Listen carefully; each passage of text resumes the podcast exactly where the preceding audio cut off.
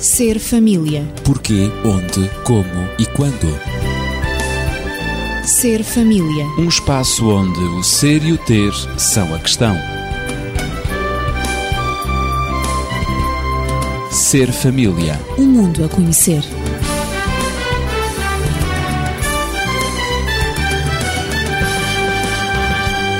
É um prazer estar consigo, acompanhado de dois amigos. Natividade Lopes, na Pedagogia, Daniel Esteves, que é médico e terapeuta familiar.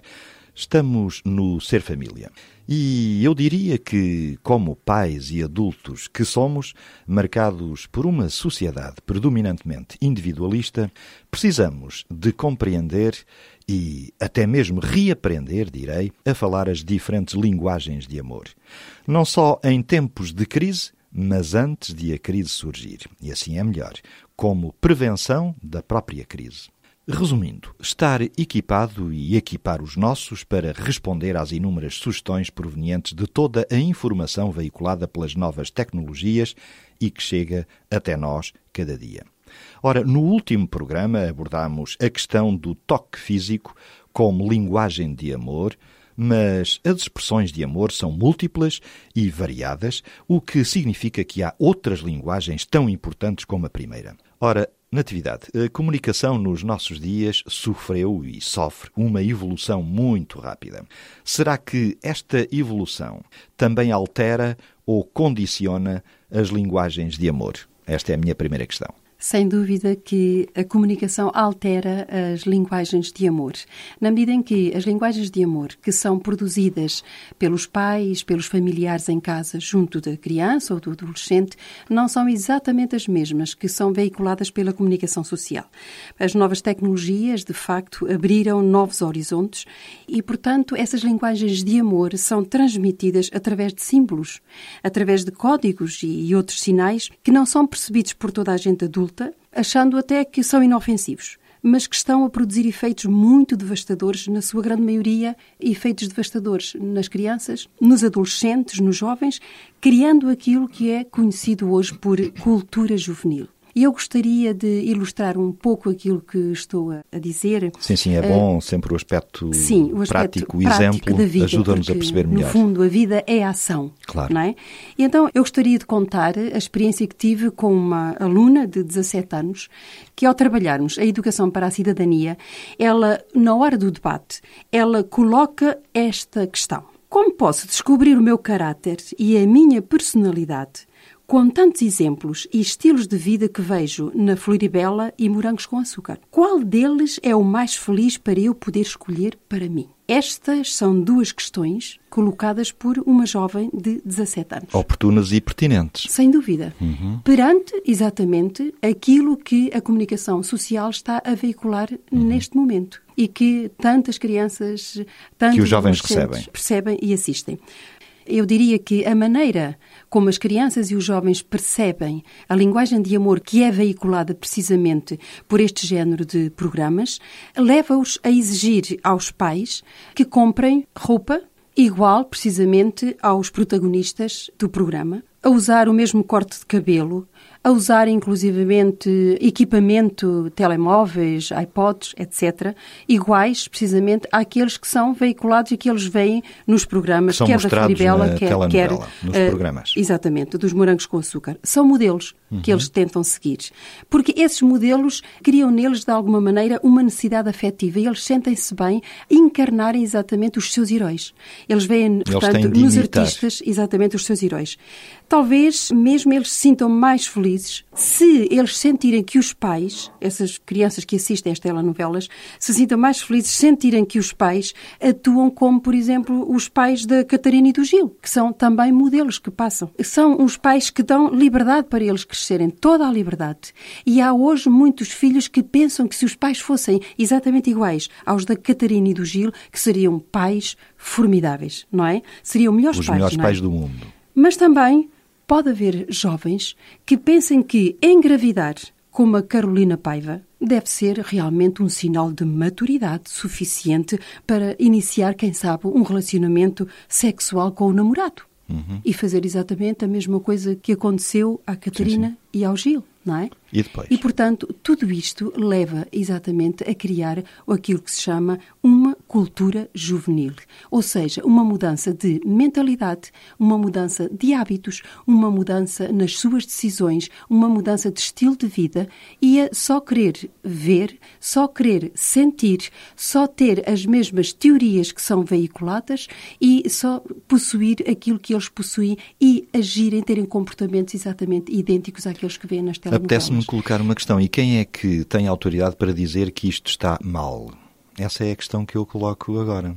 Provavelmente não, não teremos uma resposta concreta para dar, ou, ou ela seja muito inconveniente, ou ela não seja, como, para usar a frase muito batida, politicamente correta. Mas eh, parece-me que provavelmente todos estes comportamentos e esta cultura juvenil esteja a criar uma sociedade e seres humanos, homens e mulheres, de um futuro muito próximo, diferente daquela sociedade Sobretudo, em que nós temos vivido e estamos ainda a viver. Sobretudo talvez. que vem a vida em função de outros valores que por e em função daquilo que os outros têm, produzem e usam. E que eles fazem? Parece que a sociedade hoje, ou pelo menos uma camada dela, está a copiar e está a imitar aquilo que é apenas mostrado no grande ecrã. Mas não haverá outro estilo de vida a adotar? Pergunto eu. E eu não estou a responder, eu estou a questionar-me a mim sem próprio. Dúvida, sem dúvida Será que... que não haverá outra maneira de viver? Sem dúvida que nós temos encontrado,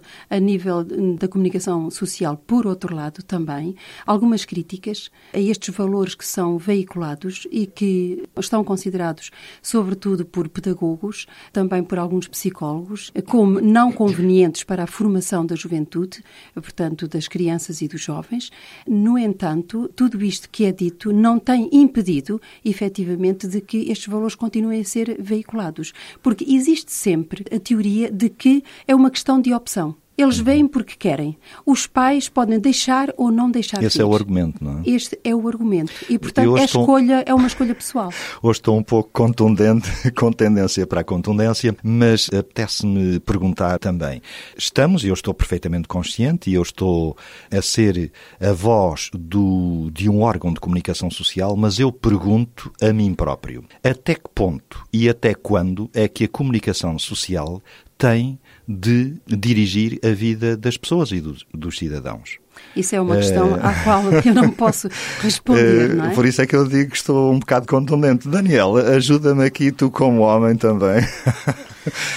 Ora, eu diria o seguinte: o modelo que agora se segue uhum. não é uma invenção demasiado antiga. Durante muito tempo, digamos. Pois isto não surgiu de repente. Exatamente. É? A rádio e a televisão faziam entretenimento para os adultos. Depois surgiu a necessidade de fazer entretenimento para as crianças, uhum, ligado exato. à possibilidade de criar liberdade aos adultos. Portanto, a AMA eletrónica, em que a televisão se transformou, eh, criando Dava os muito programas, jeito muito jeito. Olha, os meninos estão ali enquanto estão, estão entretidos, estão distraídos, e, e nós podemos ficar. Eh, produzir, nós podemos estar à vontade, nós podemos entreter-nos com outra coisa qualquer.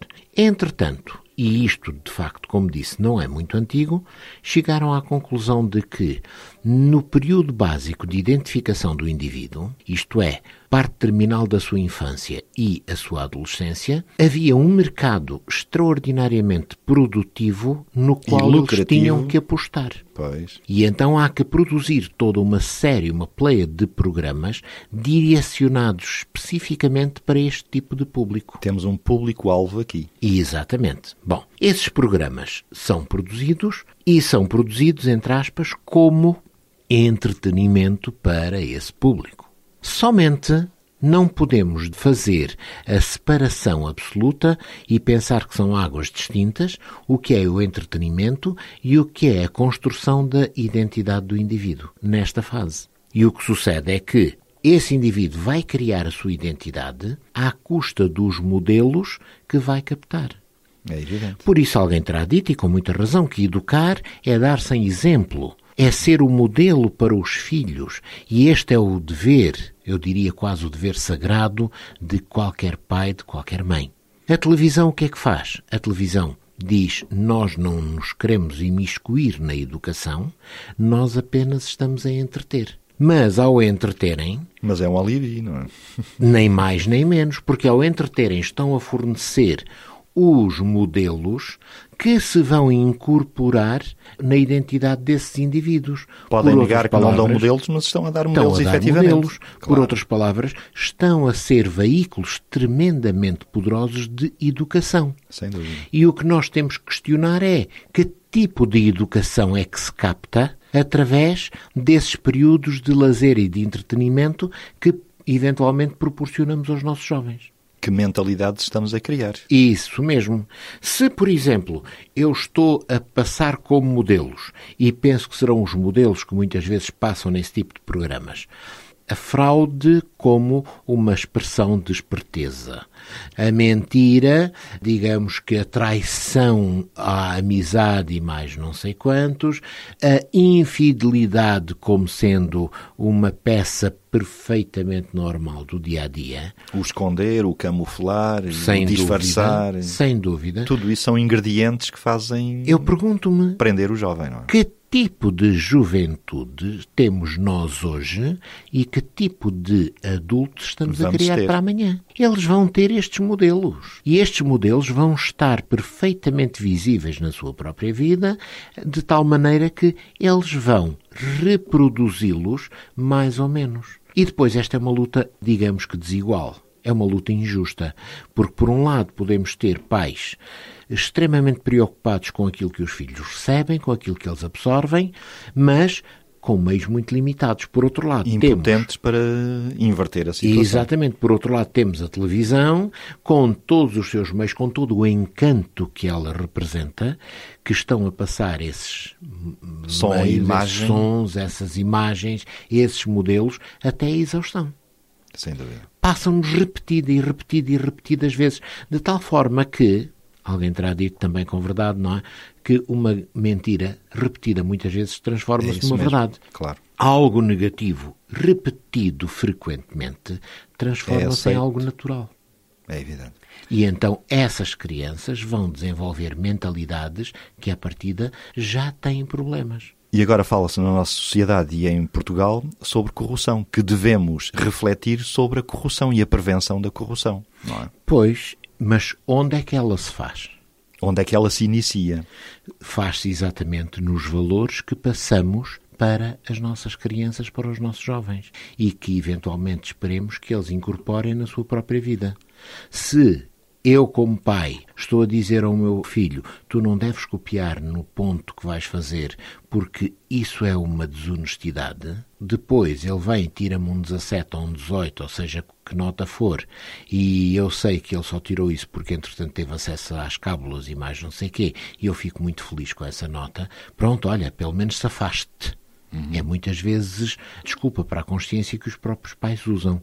O que é que eu estou a dizer? Que afinal essa corrupção que ele utilizou É aceitável e é pode ser aceitável usada. E até pode ter resultados muito positivos. Claro. E imediatos. Ora, não deveria ser este o caminho que eu deveria seguir. Eu deveria imediatamente pôr um travão, menino, desculpa.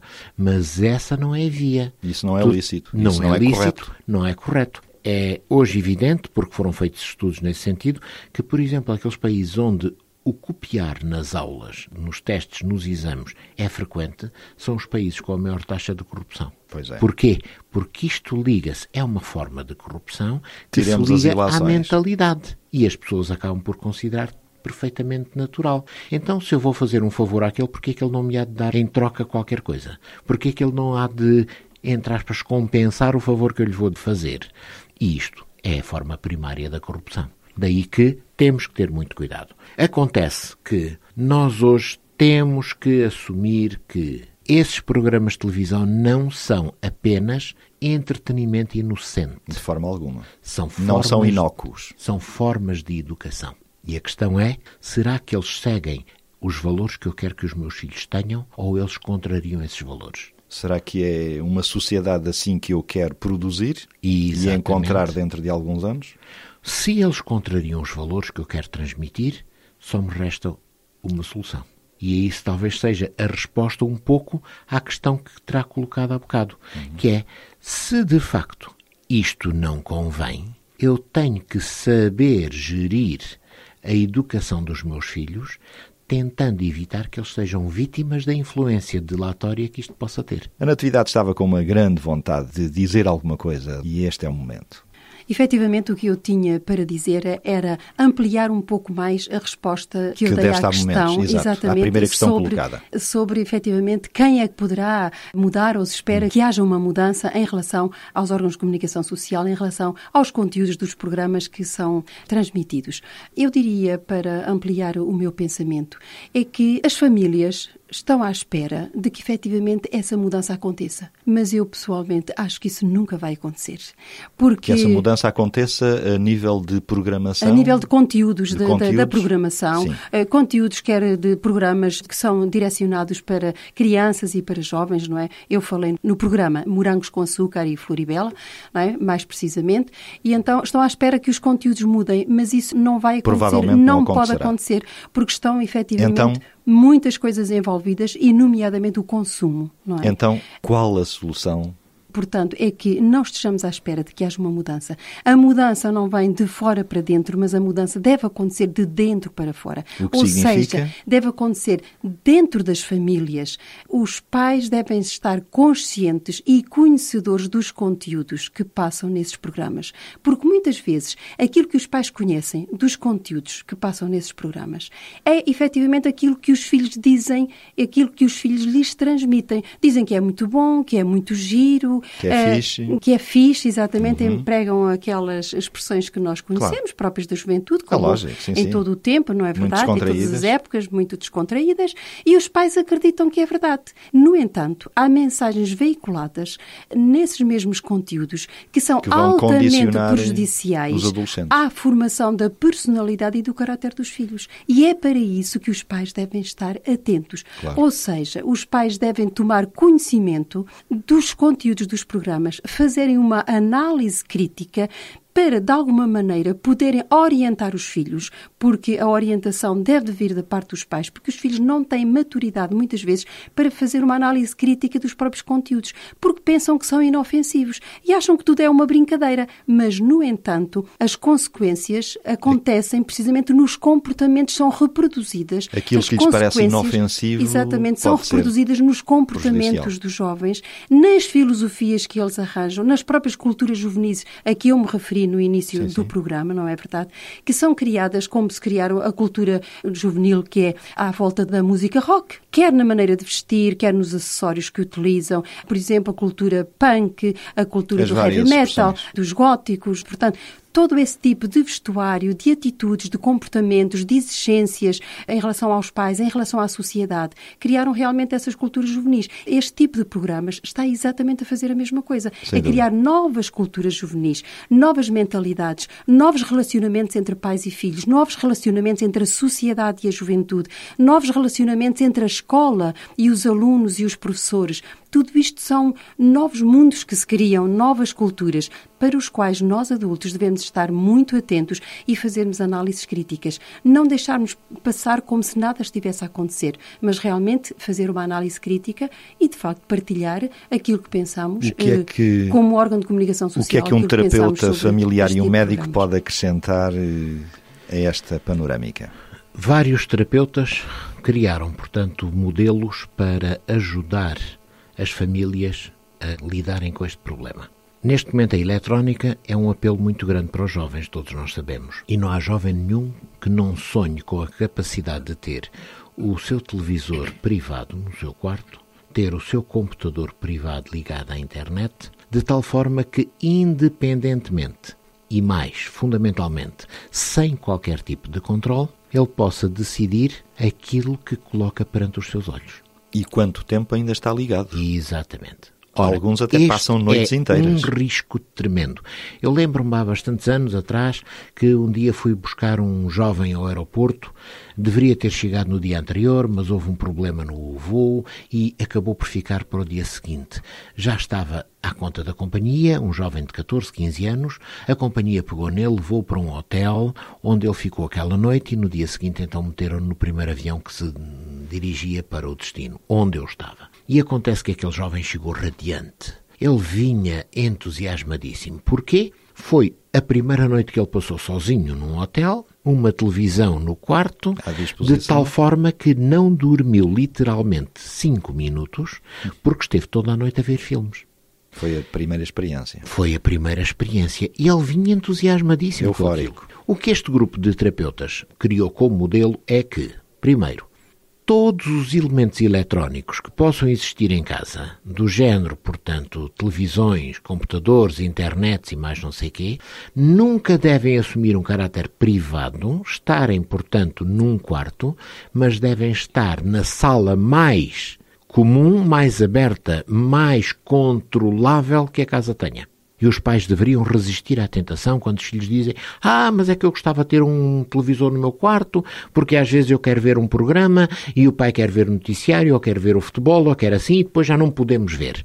Se tem que ter uma segunda televisão, também ela deverá estar num local muito público da casa e nunca num quarto privado Local comum. um local comum onde facilmente seja possível controlar os conteúdos. Segundo, nenhum jovem deveria ter um computador nestas idades, um computador no seu quarto ligado à internet, para evitar que mais tarde ou mais cedo aquela família não tenha que lamentar os danos terríveis que se podem causar na mentalidade e até na integridade física e moral dos jovens por causa de um acesso incontrolado a um veículo que, tendo muito de bom, tem tremendas coisas extremamente perigosas. Daí que também o computador, se tem lá em casa um espaço, seja na sala, seja onde for, então é aí que o menino deve ir trabalhar, é aí que o menino deve estar a contactar com a internet, porque é o sítio de passagem em que os pais, portanto, podem sempre controlar. E os pais têm que sentir que todos os conteúdos daquilo que é fornecido aos filhos devem ser do seu conhecimento. E eles têm que assumir a responsabilidade por isso. Sem dúvida que os pais são os inteiros responsáveis do desenvolvimento harmonioso ou não dos seus filhos. E em conclusão, na atividade, estamos mesmo a esgotar o tempo. Eu diria que há um outro elemento que não podemos esquecer, é que os modelos, muitas vezes nós pensamos que são apenas os adultos que são modelos para os mais novos, mas os modelos passam também dos mais novos para os mais novos. E, de A facto, força do grupo. A força do grupo é extraordinariamente importante, sobretudo em relação aos adolescentes. adolescentes. Diz-se em relação aos adolescentes, mas também em relação aos mais pequenos. Eles gostam muito de copiar aquilo que os seus amiguinhos E usam. por que não em relação a a, nós, como falam. maiores adultos? O Exatamente. grupo dos Todos adultos também nós. exerce influência Todos sobre nós. os próprios adultos. Exatamente. Aqui estivemos à conversa, Natividade Lopes e Daniel Esteves, ela na pedagogia, ele como médico e terapeuta familiar, comigo Ezequiel Quintino. Esta foi uma conversa sobre linguagens de amor pela evolução da comunicação social. No próximo programa, provavelmente, continuaremos com este tema de linguagens de amor, mas noutra vertente. Nós voltaremos na próxima semana, se Deus quiser. E passe bem. Ser família. Porquê, onde, como e quando. Ser família. Um espaço onde o ser e o ter são a questão. Ser família. Um mundo a conhecer.